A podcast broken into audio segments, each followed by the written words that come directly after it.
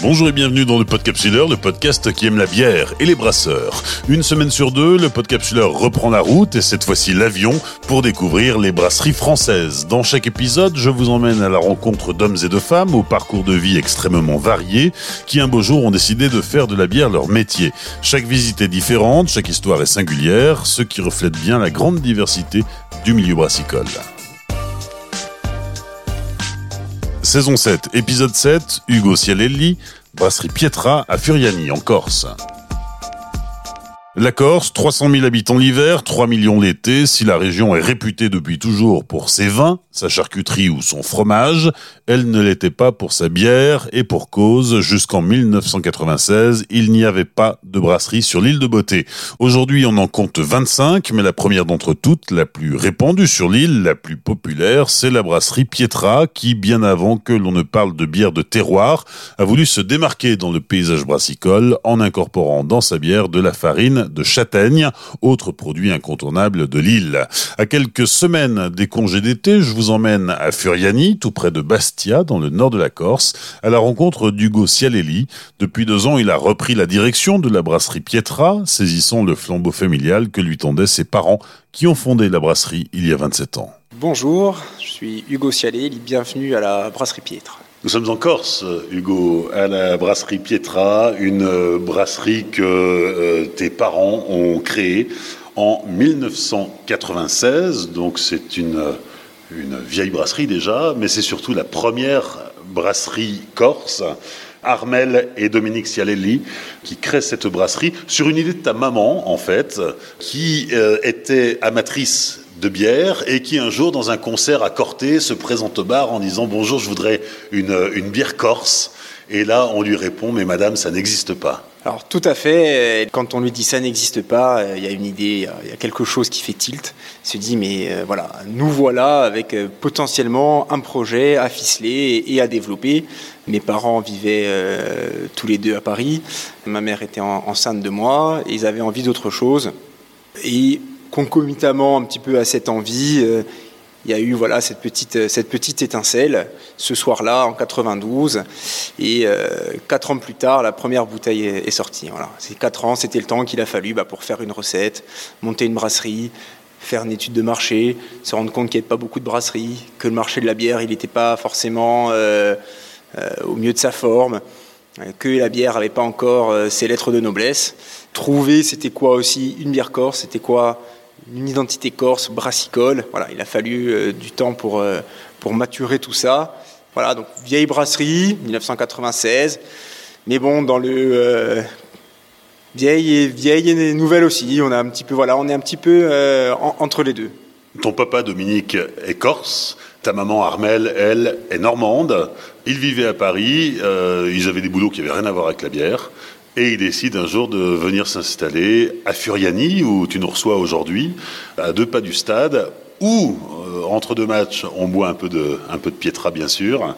Comment se passent les, débuts? Euh, Tu nous as parlé de, terroir, tu nous as parlé aussi du fait qu'il euh, n'y avait pas de bière corse avant Pietra. On est dans un pays où règne en maître la charcuterie, où règne en maître le vin, où règne en maître le fromage. Euh, il y avait encore un peu de place pour la bière. Qu'est-ce qu'on buvait comme bière avant? C'était quoi le marché? Alors, effectivement, la bière n'avait pas forcément beaucoup de place en Corse. Il y, a, il y, a, 25 ans de ça, on était plus sur un territoire euh, de boissons anisées et de vin. La bière était plutôt une bière très légère, qui avait une vocation très désaltérante. Et, euh, et, donc, il n'y avait pas de brasserie euh, régionale, il n'y avait pas de bière corse. Et en fait, était même, se posait la question, c'est quoi une bière corse? Parce que fondamentalement, euh, il y a 30 ans, une bière la légitimité brassicole, elle était, bah, plutôt côté belge côté allemand. Donc il fallait se dire, mais en fait, on veut faire une bière corse, ok, très bien, mais qu'est-ce qu'une bière corse? Une bonne question. Ils ont eu une approche qui était une approche un peu plus historique en disant mais la bière, c'est pas les Allemands, c'est pas les Belges qui l'ont fait. La bière, ça a toujours existé. La bière, c'est la plus vieille boisson euh, de, de, l'humanité. Ça remonte à la Mésopotamie. C'était la façon dont avais trouvé les gens pour conserver à la fois l'eau et les céréales. Et en fait, en prenant eh ben, la bière et le produit sous cet angle historique, ils ont réussi bah, à se dire tiens, faisons une bière qui en fait va rendre ce que la Corse a à offrir. Et donc, c'est là où ils ont mis le côté, euh, ce côté euh, local et terroir. Et du coup, la farine de châtaigne est entrée à ce moment-là dans le processus. ils se sont dit, tiens, on va brasser de la farine de châtaigne, ou le châtaignier en Corse, on appelle ça l'arbre à pain, l'arbre de vie. Et euh, voilà, c'était vraiment le fruit identitaire. Et donc, on a brassé avec un fruit. Et il a fallu, on a mis un peu de temps à trouver la granulométrie parfaite pour justement pouvoir brasser de la châtaigne. Donc, c'est la première bière avec de la farine de châtaigne, au grand dam de ton grand-père qui, lui, n'y croyait pas bah, en, fait, le, pour, plusieurs raisons. C'est-à-dire que la farine de châtaigne, chez nous, il y a, il y a 30, il y a, plus de 30 ans de ça, c'était un, un, plat euh, qui était plutôt très populaire et qui n'avait pas encore les lettres de noblesse qu'elle a aujourd'hui. L'ancrage local, même dans les modes de consommation, a redonné, a aidé à la farine de châtaigne à vraiment se, voilà, se, redynamiser. Mais il y a 30 ans de ça, c'était pas du tout le cas. On était plutôt sur un mode de, consommation plus altermondialiste où il fallait importer des produits et pas forcément consommer local. Et donc oui, effectivement, les plus anciens qui, eux, avaient connu des temps durs en Corse et, bah, mangeaient de la farine de châtaigne eh bah, pour, euh, pour manger, c'était pour eux, c'était difficile. quoi. D'autant plus euh, dans un marché de la bière inexistant, donc faire une bière en Corse sur un marché qui n'existait pas avec un produit qui n'avait pas forcément une une, image ultra qualitative il y a 30 ans de ça, c'était un pari très risqué. Mais il y a des gens qui ont cru, euh, des, des, producteurs de farine de châtaigne qui ont cru, qui, voilà, qui, ont, qui, nous ont vraiment aussi accompagnés dans ce projet. Et c'est grâce à, à, des gens comme ça qui ont cru qu'on a, pu, euh, qu'on a pu réussir, oui, tout à fait. La première bière qui sort de la brasserie Pietra en 96, c'est c'est la Pietra, tout simplement. Euh, c'est une bière ambrée de fermentation basse avec euh, euh, de la farine de châtaigne. Et c'est un peu la, bière totem de la brasserie. Alors, c'est la bière totem de la brasserie. et c'est une bière qui était vraiment une innovation il y, a, il y a 30 ans, effectivement. Quand mes parents créent la Pietra, ils se disent mais quelle bière on va bien pouvoir faire? Parce qu'effectivement, on avait résolu ce problème de se dire c'est quoi la légitimité pour faire une bière corse? Maintenant, quelle bière on fait? Et il y a 30 ans, il n'existait pas euh, ce qu'il y a aujourd'hui comme type de bière. Euh, les IPA, on n'en parlait pas, les sour, c'était vraiment pas un sujet. Euh, il y avait vraiment les bières blondes de fermentation basse, très légères, très désaltérantes, et les bières de fermentation haute, qui étaient, elles, plus denses, plus fortes, souvent élevées en alcool, avec des notes de clou de girofle, bon, ce qui se fait très bien du côté belge. Et en fait, la Corse, c'est une zone où il fait souvent chaud, et les gens veulent se désaltérer. Du coup, mes parents se sont dit, si on fait une bière de fermentation basse, type lager blonde de, base, bah, assez, assez basique, on va la vendre deux fois plus cher que les bières traditionnelles qui font ça, tout simplement pour des raisons de prix de revient. Quelle est la valeur ajoutée? Aucune. Et si on fait une bière belge, type belge, de fermentation haute, trop marquée, ronde et forte en alcool, ça ne prendra pas. Parce que les gens vont vite s'en détourner, parce qu'ils seront pas, euh, ils auront encore soif, ils n'arriveront pas à se désaltérer avec ça. Et donc, il a fallu créer en fait un peu un pont entre ces deux mondes. Voilà, c'est vraiment l'innovation, vient de là. Et le pont entre ces deux mondes, c'était de dire, on va faire une bière de fermentation basse, qui a des qualités euh, rafraîchissantes, désaltérantes. Quand on est sur la plage et qu'il fait chaud et qu'on boit une piètre, et ben voilà, on a quand même ce côté qui nous fait du bien, qui nous désaltère, où, on se sent rafraîchi. Mais en même temps, il fallait une typicité. Donc il fallait une bière blonde de fermentation basse, typique, avec vraiment une spécialité. Et la farine de châtaigne a amené cette spécialité, et on a fait le pont entre le monde de la fermentation basse et le monde des bières de spécialité craft. C'était vraiment ce, l'innovation produit, elle, a été en joignant ces deux mondes. Et c'est avec une ombrée que tout commence d'ailleurs, et la, Pietra blonde existe aujourd'hui, mais elle est, finalement très récente dans l'histoire de la brasserie. Dans l'histoire de la brasserie, effectivement, elle est assez récente, et euh, c'est une bière, euh, oui, c'est une bière blonde avec euh, des maltes un peu plus clairs, toujours de la farine de châtaigne, un petit peu moins, mais il y en a toujours un petit peu. Dans la Pietra, il y en a, il y en a davantage. Et euh, effectivement, c'est la bière totem, c'est vraiment la Pietra classique et une bière ambrée. Qu'est-ce que tu peux nous dire sur les, débuts de la brasserie? Parce que voilà, on, a une brasserie, on a une recette, mais on n'a pas de notoriété. En même temps, on est la première brasserie corse, euh, la première bière euh, corse. Comment est-ce qu'on se développe? Comment est-ce qu'on s'installe? Comment est-ce qu'on se fait connaître? Comment est-ce qu'on réussit? À étendre et à créer son marché Parce qu'aujourd'hui, Pietra, dans toute la Corse, on en trouve. Alors je vais vous le dire de façon avec deux regards. Déjà, le regard, le mien, où j'ai vu mes parents euh, énormément travailler, s'investir à, 200% dans ce projet, à écumer les routes de Corse, écumer les salons, écumer les foires et euh, présenter le produit euh, de partout. Parce qu'effectivement, il y a 25 ans, faire de la bière corse en Corse, il fallait convaincre les gens. Il fallait les accompagner, il fallait de la pédagogie. un référencement ne se faisait pas si facilement. Une fois que le référencement était fait, eh ben, il fallait aider le consommateur pour lui dire voilà, vous allez boire une bière corse qui a les qualités qu'on vient de décrire. Et donc, c'est beaucoup de travail pour convaincre les gens qu'ils ne se trompent pas avec cet acte d'achat. Et puis, petit à petit, à force de travail et de, voilà, de présentation de produits, et aussi d'une stabilité de produits, très vite, mes parents se sont dit, il faut qu'on ait une bonne bière et stable dans le temps. Et donc, ils ont très vite investi dans du matériel et aussi dans un laboratoire, en se disant, on va faire toutes les analyses pour que la bière soit le plus stable possible, pour qu'elle soit jamais altérée. Et donc, il y a eu aussi cette linéarité, cette constance dans la qualité du produit, qui a fait que quand ils avaient réussi à avoir un consommateur, eh ben, le consommateur n'était pas déçu derrière. Toi, tu arrives euh, à la brasserie euh, il y a six ans. Euh, tu en as pris la direction il y a à peu près deux ans. Tu reprends le flambeau familial? Moi, je suis arrivé à la brasserie à 6 ans, mais j'ai l'impression d'avoir grandi avec cette brasserie. J'en ai entendu parler euh, quasiment euh, tous les jours de ma vie depuis que j'entends, presque. Et, euh, en fait, c'est un attachement quasi ombilical, hein, presque, avec cette, brasserie et cette marque et les équipes qui l'animent. Il y a des gens qui ont, qui, ont 25 ans de brasserie ici qui m'ont vu tout petit, et donc c'est assez exceptionnel de travailler euh, dans cet écosystème-là. J'ai rejoint la brasserie, les équipes, il y a six ans. Je n'étais pas forcément prédestiné à, quoi que ce soit. Mes parents m'ont jamais non plus trop euh, mis une quelconque pression, plutôt tout l'inverse, en me disant eh, écoute, il faut que tu fasses euh, ce que tu as envie de faire. Alors il y avait quand même, on avait quand même un petit peu échangé en se disant voilà, il faut un que ce soit toi que tu en aies envie, c'est ce qu'il me disait, il faut que tu en aies envie, et il faut deux aussi que tu sentes que, enfin, qu'on sente que tu es capable, et trois, que tu aies quand même aussi quelque chose à apporter. Et à une vision, euh, voilà, pour pas non plus défaire et tout déconstruire euh, tout le travail et l'investissement que eux avaient euh, mis en place. Et donc, il y a effectivement six ans, j'ai intégré les équipes. Bon, on a, on a beaucoup discuté, on a beaucoup travaillé ensemble, chacun a géré ses dossiers, et ils ont eu un dosage très pertinent. eux, ils, travaillent encore dans la brasserie, hein, et ils ont eu ce dosage très pertinent de, à la fois de savoir conseiller quand j'étais en demande, mais de savoir aussi eh bien, me laisser traiter mes dossiers quand j'avais le sentiment ou la conviction qu'il fallait aller dans ce sens-là.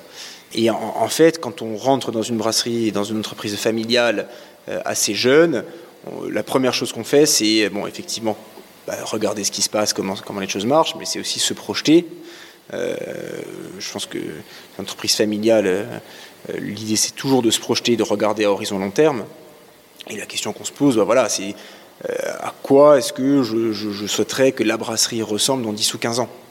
Après, on prend un papier, et on écrit, quoi. On peut stylo, on écrit ça, et puis bah, des fois, il y a des avis, des stratégies long terme euh, qui divergent avec des stratégies court terme. Et ils ont toujours su, eux, m'écouter et me laisser la place de m'exprimer sur certains dossiers. C'est ça qui est assez, euh, assez phénoménal, en fait. Donc aujourd'hui, tu diriges la brasserie, tu as ta place, et tu le vis bien Aujourd'hui, je dirige la brasserie, j'ai ma place, et je le vis très bien.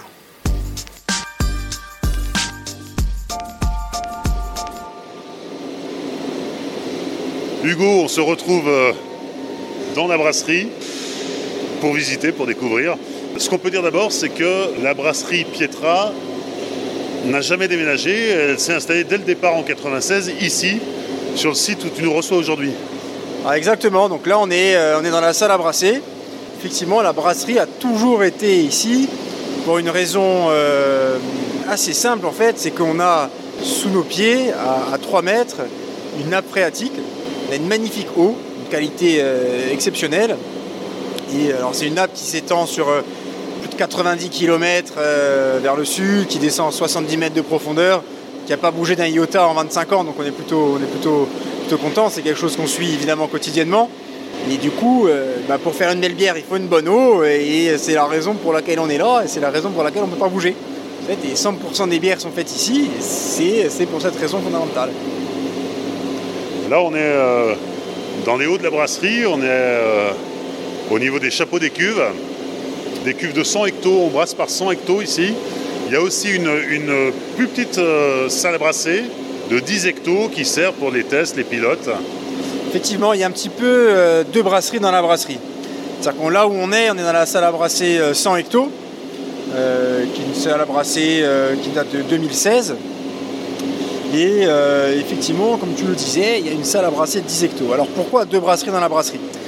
On s'est rendu compte, quand on voulait créer des nouvelles recettes, que on faisait nos essais paillasses et puis on passait sur la Brewmaster, la petite la petite 20 litres. Et puis après, passer de 20 litres à 10 000 litres, et ben, il y avait vraiment une marche.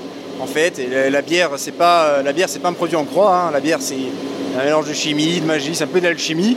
Et, euh, et, globalement, on se rendait compte que de 20 litres à 10 000 litres, on, ne savait pas faire, et on n'arrivait pas à retrouver exactement, eh bien, euh, ce qu'on voulait. Et du coup, on s'est dit, bah tiens, dotons-nous de cet équipement. C'est donc une 10 hectos ça l'a brassé 10 hectos, 2 cuves avec ses fermenteurs, 10 et 20 hectos, sa petite ligne de conditionnement, une brasserie dans la brasserie qui nous permet voilà, eh ben, de faire un petit peu ce scale-up quand on va partir de l'essai paillasse pour justement aller jusqu'à la 100 hectos.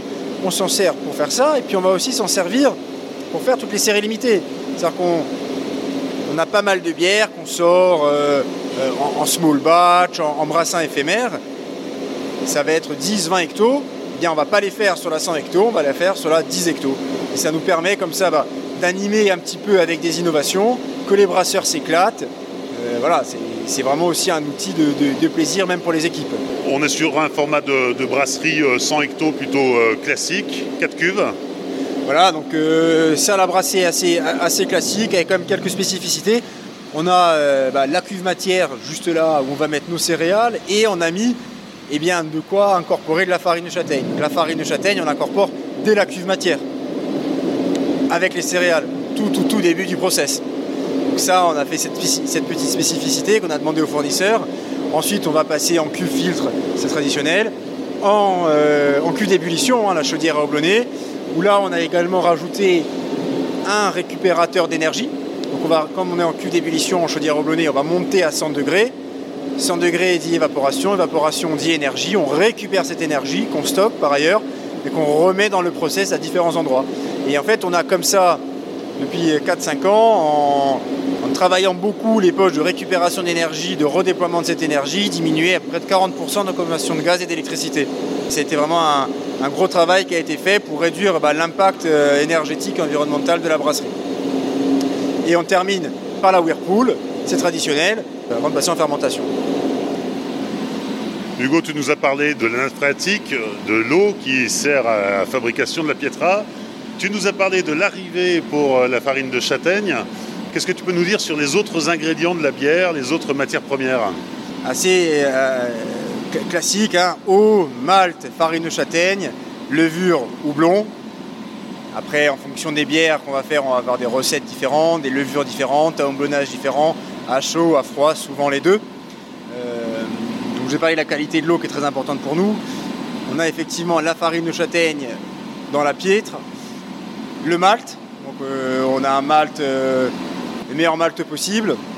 On travaille de plus en plus sur un projet d'orge brassicole locale pour renforcer, ce, volet-là hein, qui nous, pour nous est vraiment fondamental.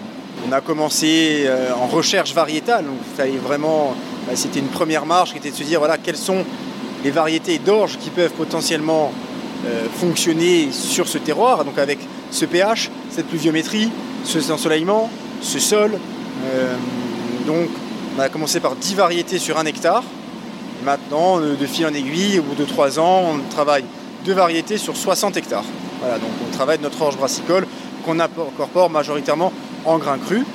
Donc c'est vraiment une première étape avant d'aller plus loin et pourquoi pas vraiment partir sur une malterie.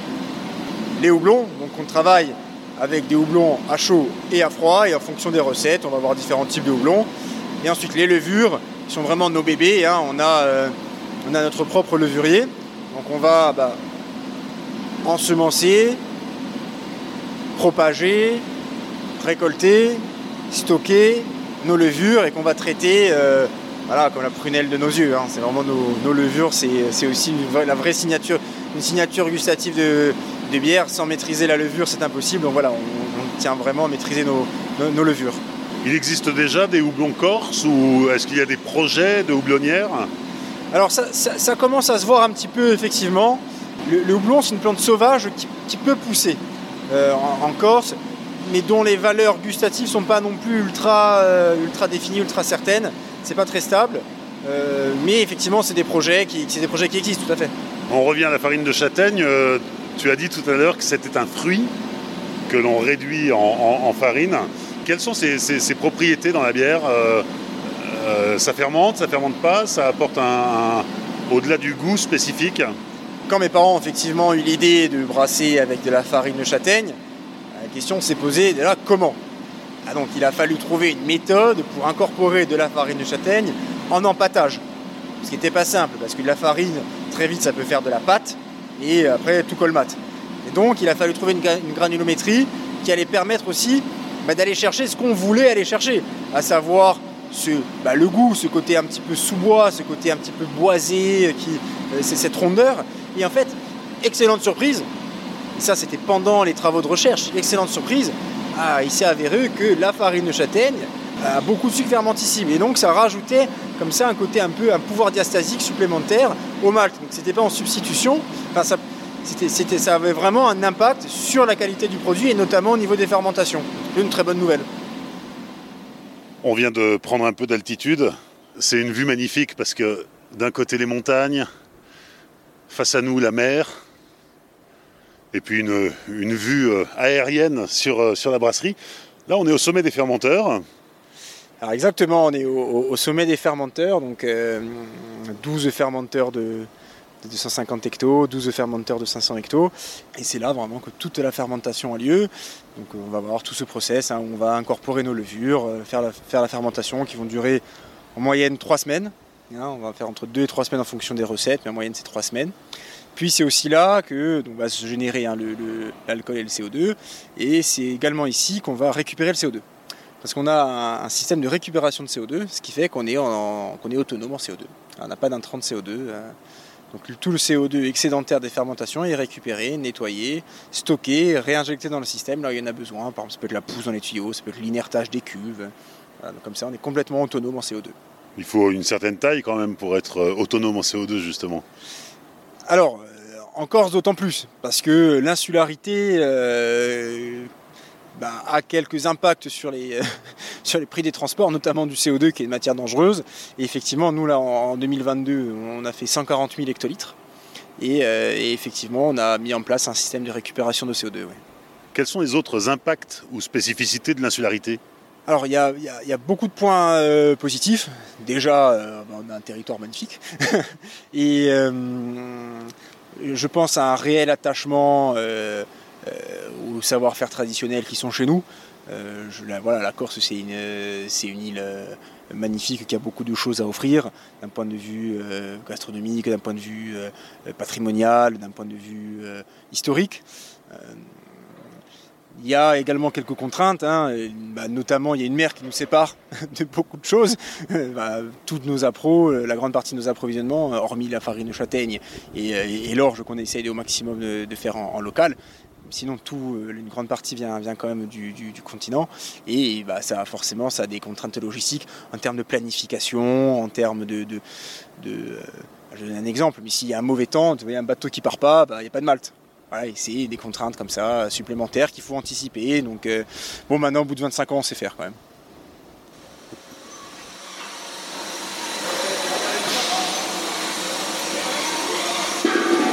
On se retrouve maintenant devant l'une des deux, trois lignes de conditionnement.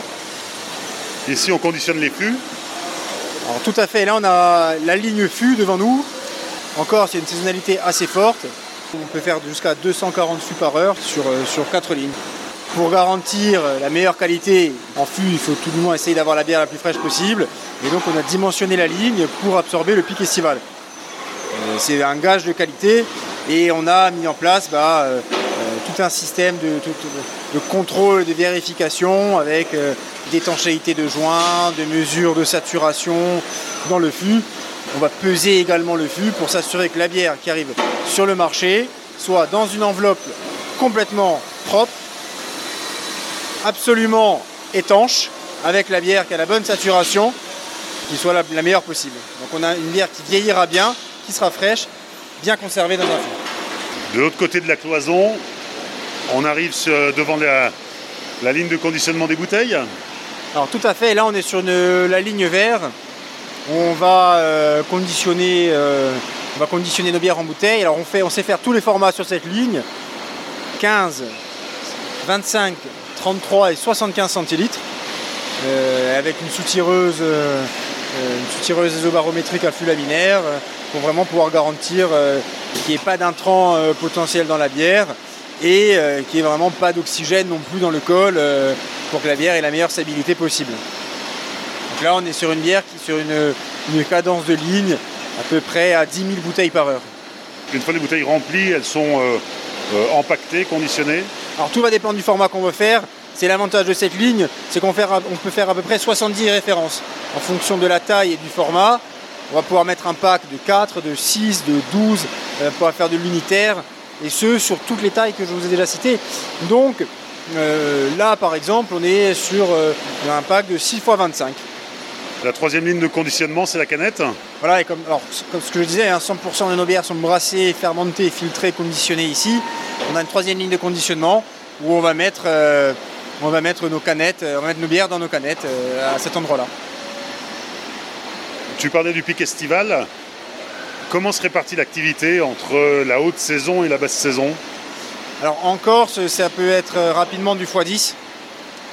Euh, euh, on va passer de 300 000 personnes l'hiver à presque 3 millions l'été, concentré vraiment sur juillet-août, notamment 15 juillet, 15 août où là il y a un peu de monde.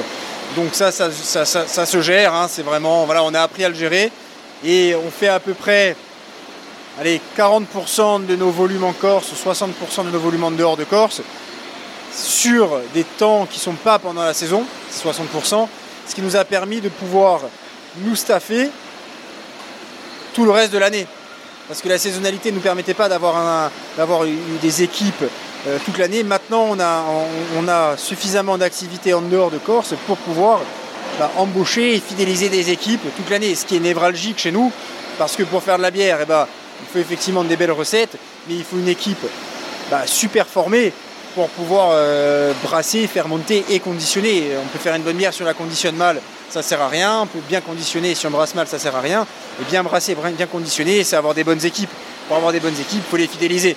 Et donc pour fidéliser, il faut les, les avoir toute l'année et qu'elles se sentent bien et qu'il y ait un bon climat. Aujourd'hui, la brasserie Pietra, c'est une quarantaine de personnes. Hein. Exactement, réparties entre divers services qui être fabrication, donc euh, de toute la partie réception céréales jusqu'à la partie produit fini.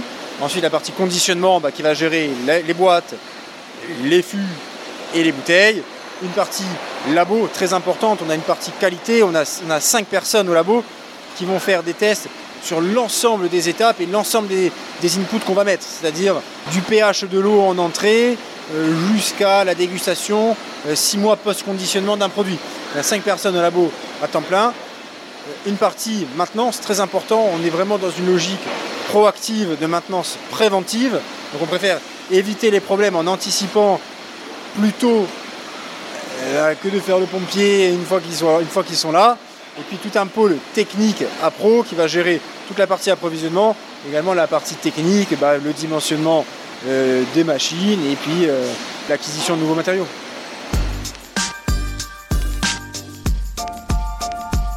Les cinq dernières minutes avec la dégustation. Hugo, on débute avec la bière totem de la brasserie, la Pietra, la plus vieille recette de la maison, 1996. Voilà, effectivement, on commence avec euh, la Pietra, donc la bière à la farine de châtaigne, recette inchangée depuis euh, la création de la brasserie.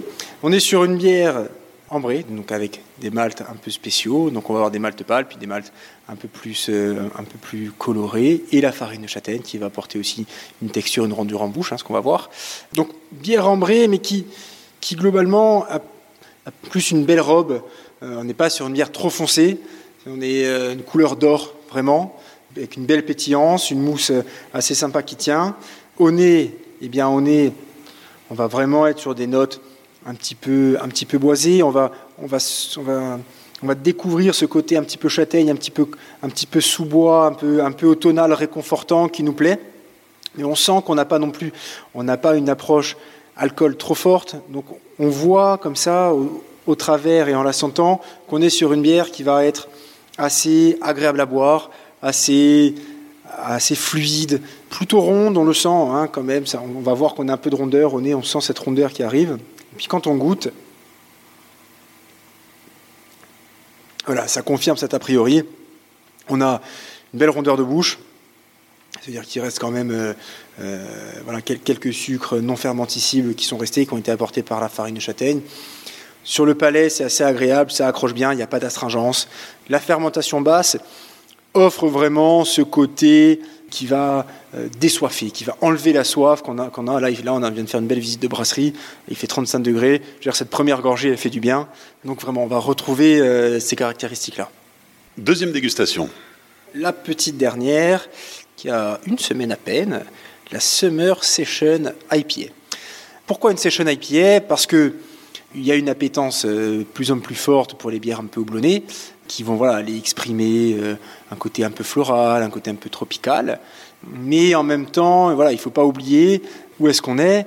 On est sur une île, il fait chaud, on veut, euh, on veut se désaltérer. Et donc, c'est pour ça qu'on est parti sur ce côté session IPA estival, une summer session IPA, où là, on a une bière à 4 degrés et demi, assez droite en termes de lisibilité gustative et, euh, sensorielle vraiment où on va la regarder donc on est vraiment sur une bière euh, couleur euh, couleur paille hein, vraiment on est sur des maltes assez assez sympa avec un peu de, avec un, peu de blé donc couleur vraiment paille on voit qu'elle est assez légère on n'a pas une trop grande densité on va la sentir donc là, on est vraiment sur le côté fruits, fruits, fruits exotiques. Hein. On est vraiment parti sur un houblon qu'on a fait en dry hopping, euh, houblon qu'on a sélectionné parmi, parmi d'autres, hein, mais pour vraiment lui donner un côté tropical.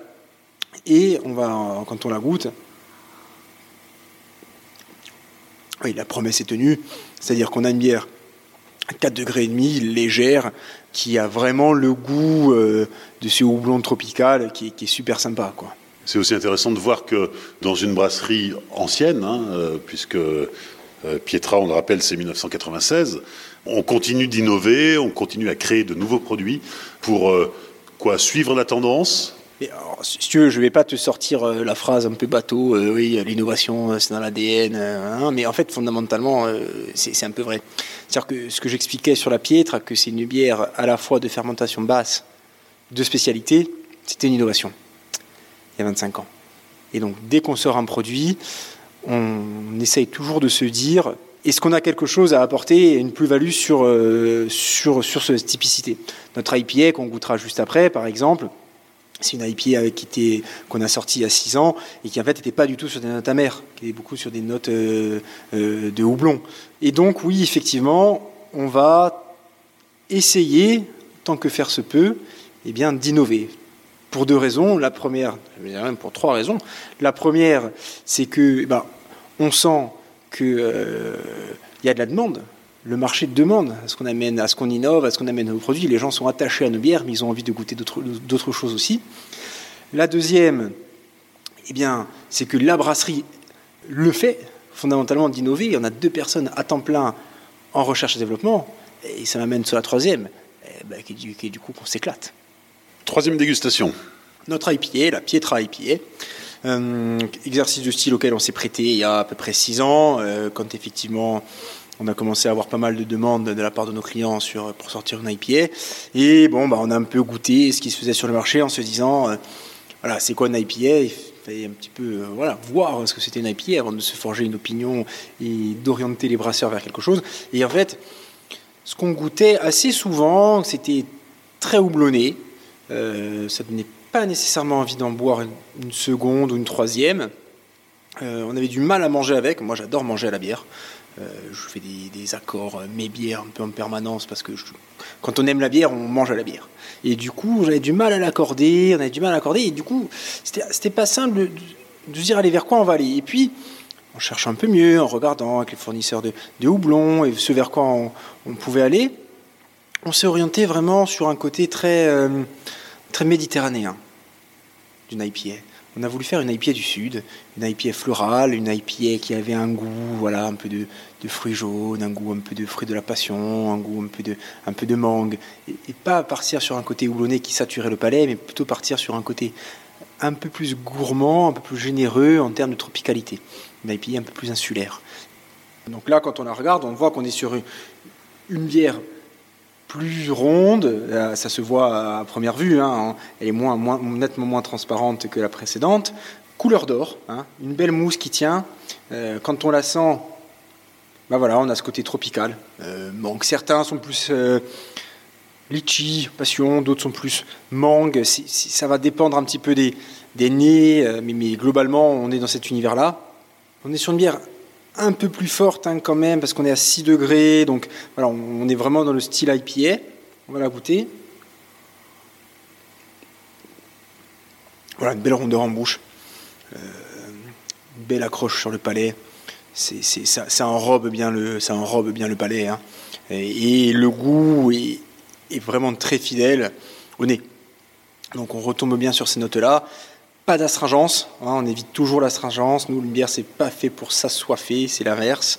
Euh, qu'on a bien travaillé pour pas avoir d'astringence. Et que les houblons expriment vraiment le côté euh, floral, hein, pas le côté euh, trop amer. Avec une petite amertume tout de même en fin de bouche, parce que bon, c'est quand même une IPA. Et du coup, tu l'accordes avec quoi? Moi, je vais adorer l'accorder avec du thon, par exemple. Un poisson blanc ou un thon, c'est super. Quatrième dégustation, Attention, changement de décor. Alors, changement de décor, effectivement, euh, on s'est lancé il y a à peu près euh, un an dans euh, l'idée de faire de la bière vieillie, de la bière vieillie en fût. Et donc, on a sorti une gamme de, de barrel. Alors, initialement, on voulait en sortir une. On a fait différents tests de vieillissement. Et assez franchement, on aimait globalement pas mal de choses dans ce qu'on avait tenté. On s'est dit, bah, on va pas se cantonner à une bière, on va, voilà, on va essayer d'en faire plusieurs. Néanmoins, on s'est quand même dit, bon, si on en fait plusieurs, il faut que au sein du même exercice de style, donc le vieillissement barrique, on ait trois univers complètement différents. Parce que sinon, si les bières étaient trop proches, ça ne servait pas à grand chose. Donc là, on a fait trois bières au sein de cette gamme, et on va goûter la première. Alors la première, c'est la double blend ale. Double blend, pourquoi? Parce qu'on a pris de la piètre traditionnelle qu'on a fait vieillir dans des fûts de vin rouge, corse, de patrimoine, de la pietra blanche qu'on a fait vieillir dans des fûts de vin blanc, corse, de patrimoine, et on a fait vieillir pendant six mois. Et toutes les semaines, on goûtait, on regardait comment ça agissait, qu'est-ce qui se développait. On a vu que la bière blanche, dans le vin blanc, allait mettre en avant un côté un peu plus acide. On a vu que la piètre, dans les fûts de vin rouge, donnait un petit peu de rondeur. Le, le cépage corse allait davantage s'exprimer. Et après, on a fait un assemblage au bout de six mois, et ça donne ce produit. Donc un assemblage de bière blanche vieillie en fût de vin blanc et de bière ambrée vieillie en fût de vin rouge. Alors, qu'est-ce qu'on a? Eh bien, déjà, en visuel, on a vraiment une bière, donc c'est une bière non filtrée, on a une bière qui est effectivement assez trouble. Ce qu'on sent de suite, c'est le côté un petit peu acidulé, pomme Granny Smith. Alors, on n'est pas sur de l'acide, euh, on est sur de l'acidulé. On a un petit côté un peu léger, mais c'est pas ce qui prend le dessus. On sent toujours un peu les céréales, on a quand même ce côté, cet équilibre entre l'acidité ramenée par le fût, le côté vin blanc, on sent un peu le cépage de vin rouge corse et la bière qui reste équilibrée. Donc on a cet équilibre entre vin, bière, acide qui est assez sympa au nez. Et en bouche, ça s'exprime de la même manière. Vraiment, on a quelque chose de fidèle. Une bière assez forte, hein, 8 degrés, donc dont on ne sent pas l'alcool. C'est ça qui est intéressant. On n'est pas sur un produit où on va sentir les alcools qui vont, nous gêner. Non, on est vraiment sur un produit euh, euh, où c'est vraiment le côté barriqué qui s'exprime.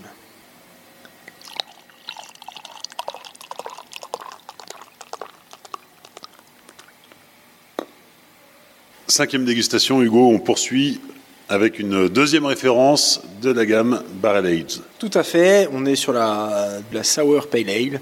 Dans cet exercice de Sour Pale Ale, ce qu'on a voulu faire, c'était voir comment allait évoluer notre IPA. On a une IPA très tropicale, assez florale. Du coup, on s'est dit comment est-ce qu'on va la faire évoluer? Et on l'a mise dans des fûts de whisky, où il y avait eu 3 à 4 ans de vieillissement de whisky.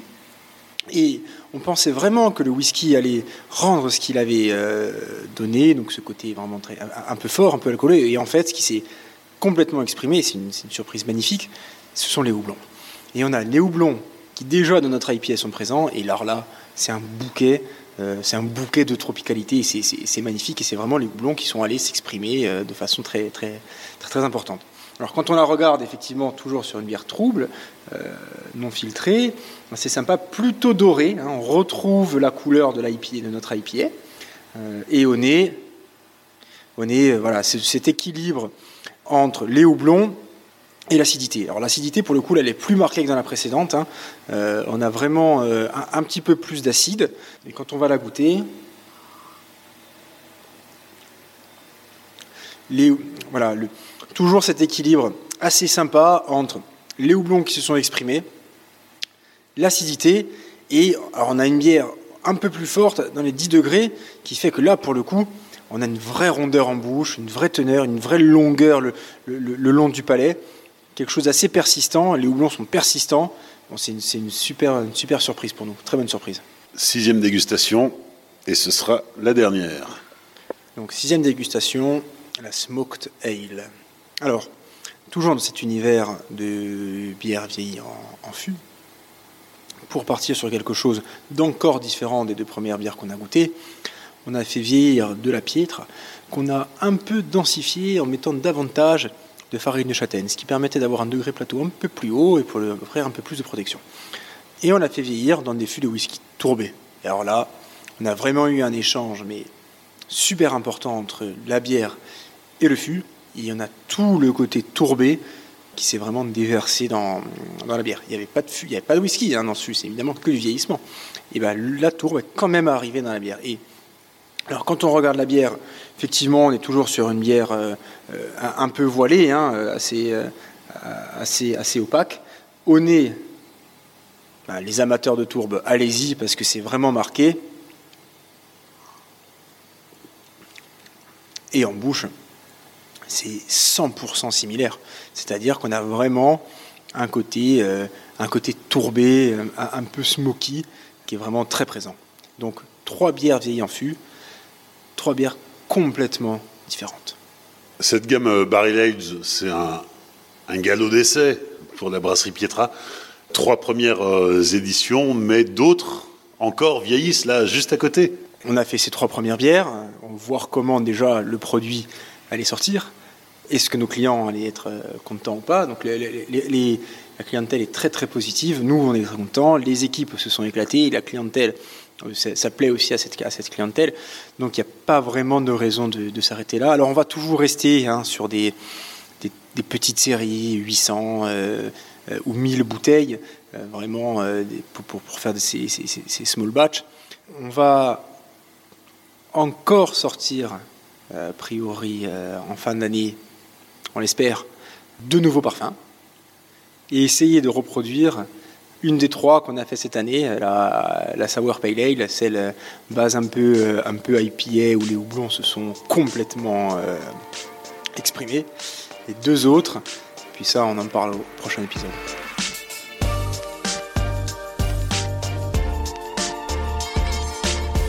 Merci à Hugo Cialelli et à toute l'équipe de la brasserie Pietra pour leur accueil lors de l'enregistrement de cet épisode sur les réseaux sociaux du Podcapsuleur, Facebook, Twitter, Instagram. Vous pourrez découvrir la brasserie en images. N'hésitez pas à liker, commenter et partager cet épisode autour de vous. Pensez aussi à laisser un commentaire 5 étoiles sur Apple Podcast et sur Spotify. Vous pouvez aussi soutenir le Podcapsuleur sur Tipeee. Le lien est dans la description. Rendez-vous dans 15 jours pour découvrir une nouvelle brasserie. D'ici là, souvenez-vous, l'abus d'alcool est dangereux pour la santé. Alors ça savourer, mais sans forcer.